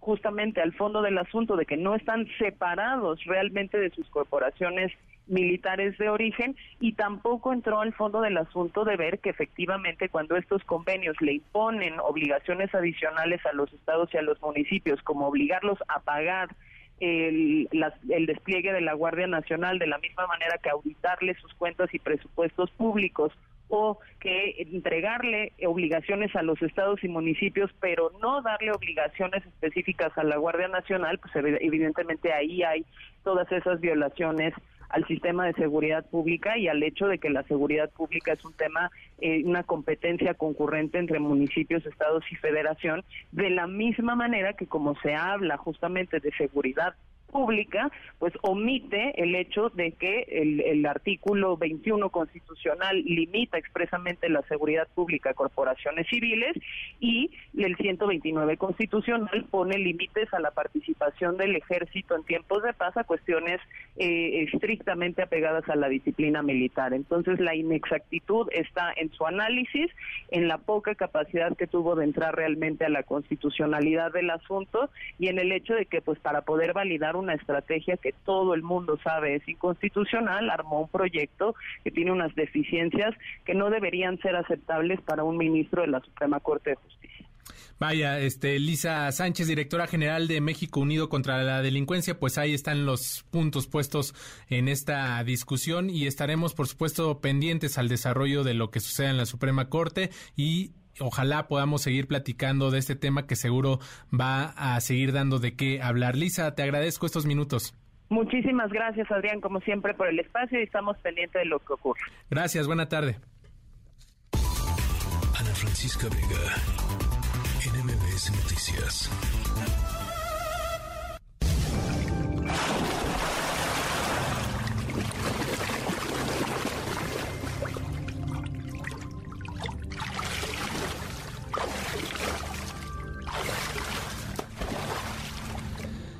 ¿A poco no se les antojó darse un chapuzón en una alberca? Y es que estamos entrando poco a poco a las épocas pues donde las temperaturas son las más calientes en nuestro país y aunque el verano todavía le falta pues un rato, un par de meses para llegar, las temperaturas ya se empiezan a sentir pues muy veraniegas. Cada quien se refresca como puede, cuando puede, ya sea con ventiladores o aire acondicionado, con una bebida helada o incluso yendo a alguna alberca pública de las que hay. Los protagonistas de nuestra historia sonora tuvieron una idea pues más emocionante. Le pusieron sabor y pues una complicada situación para refrescarse y aunque técnicamente lograron lo que querían, no lo hicieron de la manera que esperaban. Vamos a hacer una pausa. Al volver tenemos recomendaciones con Marco Daniel Guzmán de Viaja Bonito. Estamos en la tercera emisión de MBS Noticias. Soy Adrián Jiménez. No se vayan.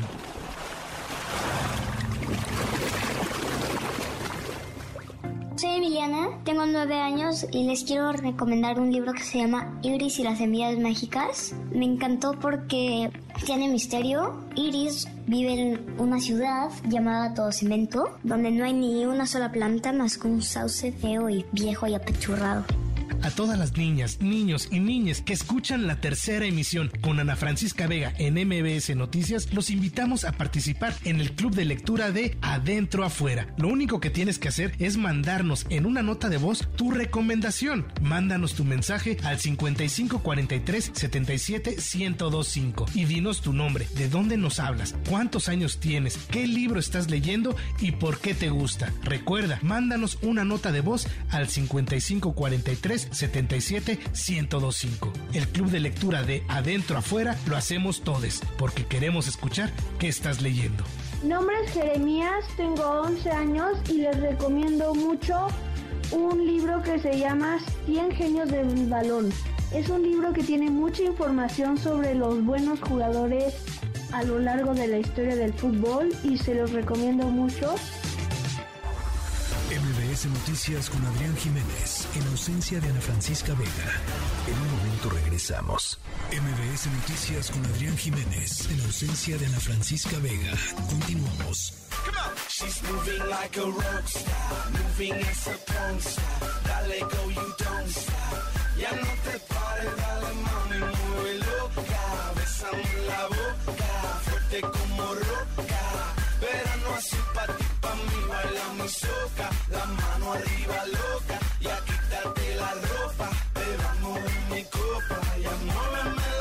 Ya estamos de regreso, ya estamos de regreso en MBS Noticias. Y este vamos a seguir platicando sobre esto que ya comentábamos de la defensa que están haciendo de la glorieta de las mujeres que luchan y para abordar este tema quiero saludar en la línea telefónica a Marcela. Marcela, buenas tardes, ¿cómo estás? Muy bien, gracias. Buenas tardes.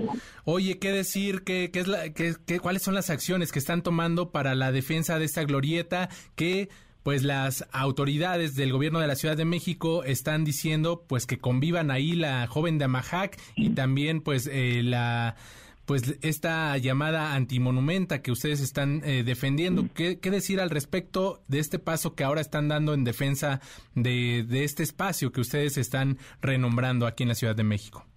Claro, gracias. Eh, bueno, la glorieta es un espacio de memoria que lleva más de un año, desde septiembre del año pasado, que se ha ido habitando justamente con mujeres eh, que pues se buscan justicia porque en algún momento pues vivieron graves violaciones a sus derechos humanos y el gobierno ni federal ni local ha respondido a ello. Eh, hemos hecho acciones en la calle, hemos hecho muchísimas actividades, convocamos nosotras a, mesas de trabajo en la Comisión de Derechos Humanos de la Ciudad de México, pero fue infructuoso, ¿no? Eh, lo que hemos recibido del gobierno pues ha sido una negativa a escuchar y una intención de imponer un proyecto gubernamental que básicamente tiene que ver con pues con una idea de la jefa de gobierno pero que no que no obedece a una verdadera reivindicación de las mujeres. Entonces, después de todo este proceso de, de, lucha y de defensa en el espacio de intentar demostrar por qué es importante que exista este espacio, nos decidimos a hacer una defensa legal, a, a un amparo en el que estamos derecho a la memoria y a la protesta. De hecho, es algo muy importante, pareciera, eh, es algo nuevo, nuevo me refiero en cuanto a un tema que no tiene mucho mucho tiempo en México, en Argentina, en otros países, de exportar esa memoria. Y aquí estamos luchando por ello, porque si nos borran, pues entonces no podemos garantizar que se repitan los hechos que, Marcela, que eh, no te- deben suceder. Marcela, te interrumpo un, un segundito nada más para ver si puedes moverte tantito porque hay mucha interferencia y poderte Ah, estoy escuchar. en movimiento justo, es que vengo en un, en un transporte, perdón, y estoy, ojalá que salga ya de la, de la, de la zona que no se escucha bien. De acuerdo. Oye, preguntarte, ya inician esta defensa legal con este primer amparo ante el Poder Judicial de la Federación, donde se reclama, ya lo decías, esta falta de reconocimiento a la glorieta de las mujeres que luchan por parte del gobierno de Claudia Sheinbaum como un espacio de lucha. ¿Qué otras acciones, tengo entendido, van a, a emitir, van a promover en los siguientes días? Eh, bueno, se van a promover otros amparos, pues ya haremos anuncio de ello, ¿no? Van a ser cuatro o tres más.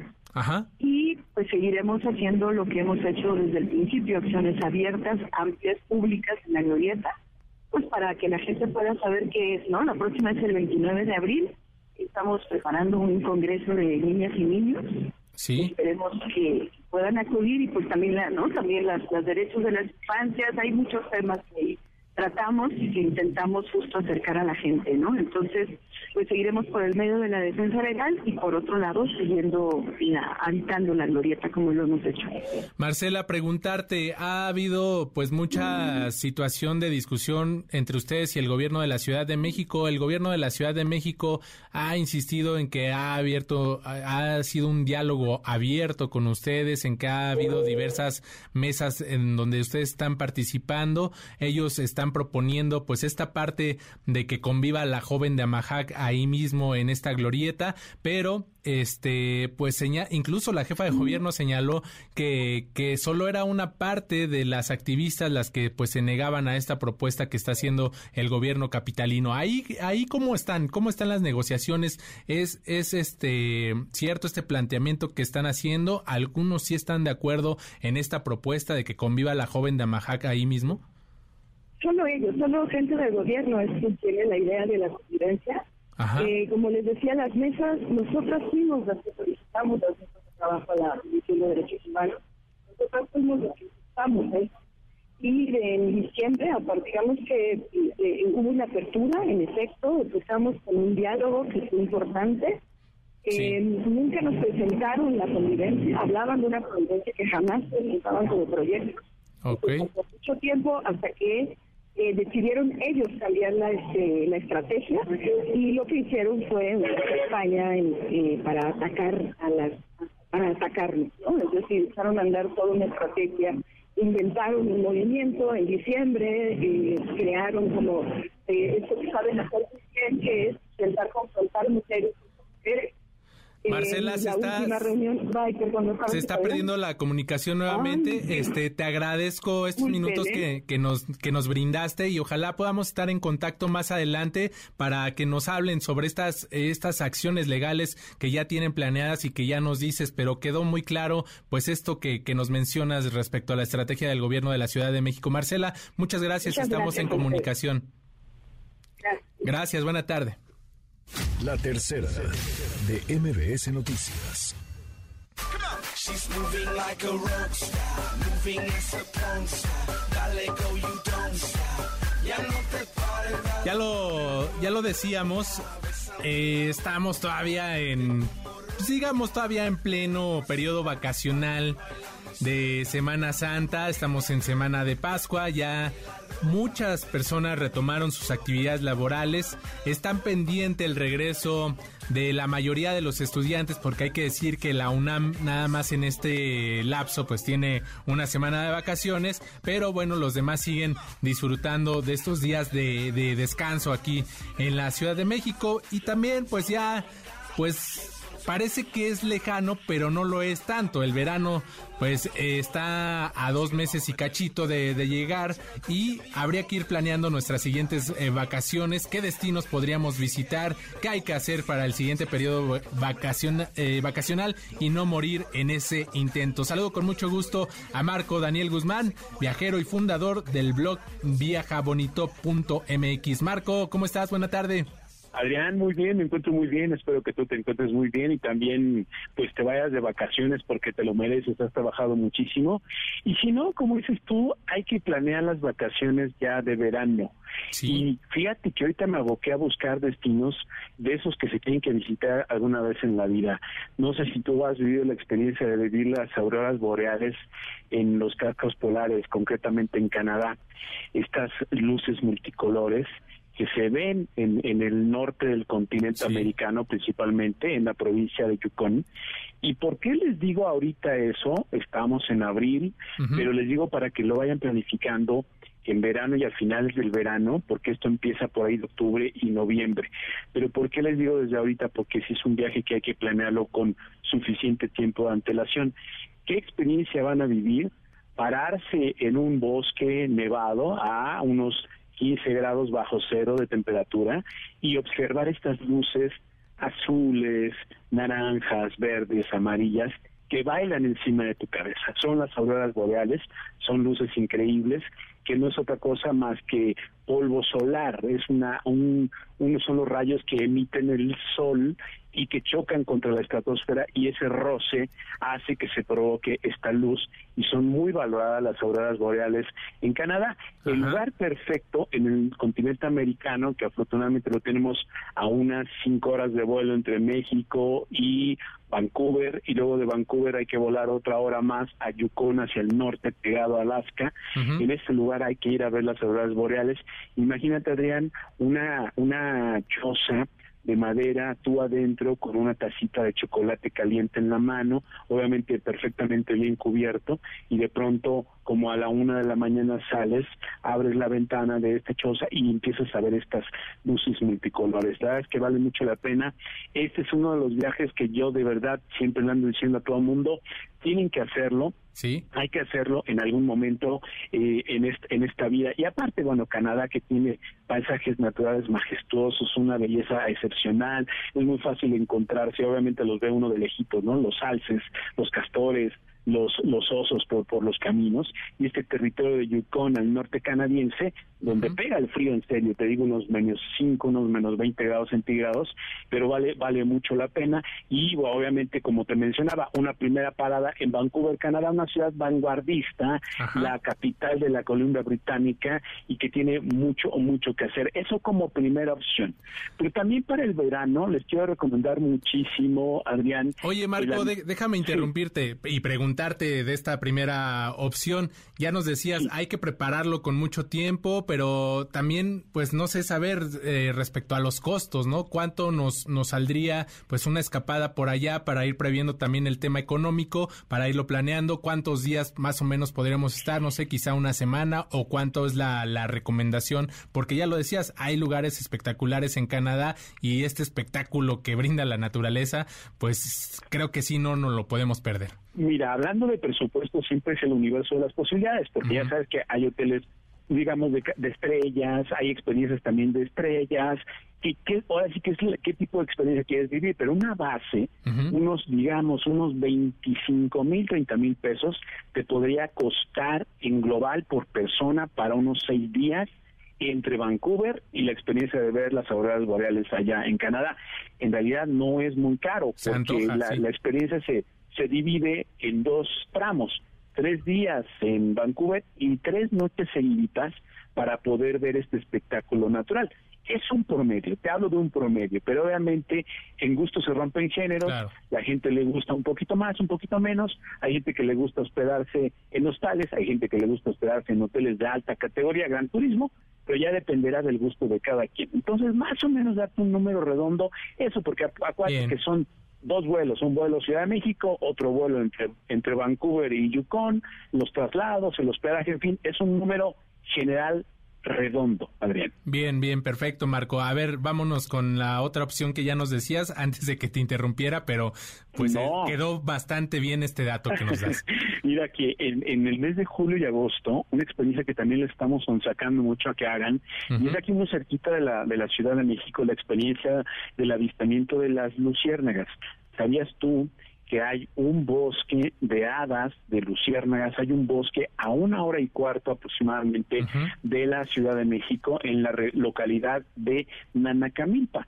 En esta localidad, todos los fines de semana de julio y el primer fin de semana de agosto, ustedes van a ver esta temporada de avistamiento de luciérnagas, pero no vas a ver una, dos, tres, vas a ver miles, quizá millones volando encima de tu cabeza.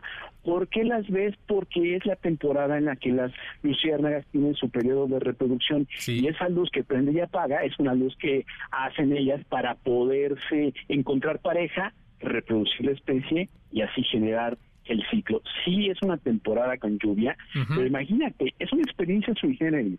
Es de noche, está lloviendo, estás en un bosque totalmente aromatizado a bosque y de pronto entre el ruidito de la lluvia empiezas a ver estas luciérnagas volar, no, te sacude, es una experiencia emocional tremenda que tienen que ver. De las 30 especies de luciérnagas que hay en México, vas a ver una que es la Macrolampis palaciosi, que es endémica de Tlaxcala, y es que nace, se reproduce y muere en ese lugar. Y aparte, Aparte puedes eh, combinar con otras experiencias como conocer haciendas pulqueras y ganaderas, todo este proceso del pulque te lo enseñan allá, ya sabes, esta bebida que se extrae de los magueyes, hacer la ruta del pulque, recorrer los campos de girasoles y lavanda, comer deliciosa comida tlaxcalteca y recorrer estos senderos que incluyen arboledas de manzanas, ahuehuetes, sembradíos de maíz, chícharos, alberjones, trigo, alfalfa, en fin, toda una experiencia tremenda de naturaleza, Adrián, y la tenemos a una hora y cuarto de la Ciudad de México. Esto, les recuerdo, es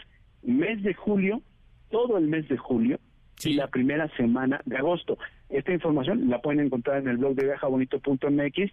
Ahí les hicimos varios artículos para que puedan ver de la manita prácticamente lo que les estamos recomendando ¿Cómo ves, Adrián?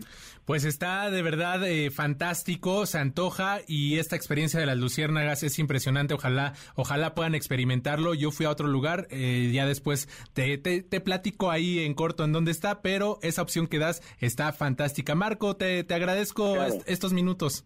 No, al contrario, si las personas que nos escuchan quieren que les mande esto por correo, viajabonito.gmail.com. Se los mando con mucho gusto para que ellos puedan ver con calmita las opciones que les dimos esta tarde. Muchas gracias, Marco. Un abrazo. Buena tarde.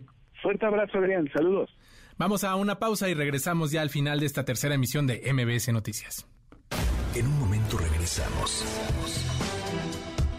MBS Noticias con Adrián Jiménez, en ausencia de Ana Francisca Vega. MBS Noticias con Adrián Jiménez, en ausencia de Ana Francisca Vega. Continuamos. Estamos de regreso en información reciente de última hora. Los cuatro militares detenidos por el asesinato de cinco jóvenes en Nuevo Laredo, allá en Tamaulipas, ustedes lo recordarán, a finales de febrero, fueron vinculados a proceso por un juez por su presunta responsabilidad en los delitos de homicidio calificado y homicidio calificado en grado de tentativa. En audiencia inicial, el juez Eduardo Javier Sainz del Centro de Justicia Penal Federal de Reynosa ratificó la prisión preventiva oficiosa contra los soldados, por lo que seguirán presos en el campo militar 1A aquí en la Ciudad de México. ¿Cómo son los perritos en Ciudad Frontera?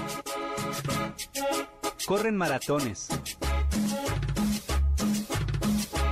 Inauguran unidades deportivas Siguiendo con todas eh, las aventuras y curiosidades que nos ha dejado este periodo de vacaciones de Semana Santa, nuestra historia sonora nos lleva a Unucma, Yucatán, en donde la familia Borges Hernández, hartos del calor que los castigaba, que los mantenía sedientos en Semana Santa, decidieron contratar a a alguien para que les construyera una alberca en el patio de su casa. Sin embargo, cuando los trabajadores comenzaron a cavar, notaron que cada vez se encontraban más y más agua. Siguieron el trabajo hasta que eventualmente descubrieron que debajo de la casa, propiedad de Jimena Borges, había un cenote. Hay que recordar que estos cenotes son grandes pozos de agua dulce que se encuentran bajo tierra por todo Yucatán, por toda esta península del sureste mexicano y son natural de la humanidad. Según las leyes, la familia Borges puede disfrutar tranquilamente de este cenote, es suyo e incluso traer gente y cobrar por la entrada, ya que los investigadores del gobierno no encontraron vestigios históricos en las aguas de este cuerpo de agua, siempre y cuando cumplan con el mantenimiento y cuidado que se le debe dar a estos lugares, lugares que eran considerados mágicos por los mayas. Los cenotes, por ejemplo, tienen que ser limpiados de forma constante. Pues esta es nuestra historia sonora de este día. Muy bonito encontrar pues un cenote y ellos querían disfrutar de una alberca y al final tuvieron esta maravilla natural. Llegamos al final de esta tercera emisión a nombre de todo el equipo de esta tercera. Gracias por acompañarnos esta tarde. Soy Adrián Jiménez en sustitución de Ana Francisca Vega. Los dejo con Pamela Cerdeira. Por favor, cuídense mucho. Nos escuchamos mañana jueves a las 5 de la tarde en punto. Feliz miércoles. MBS Radio presentó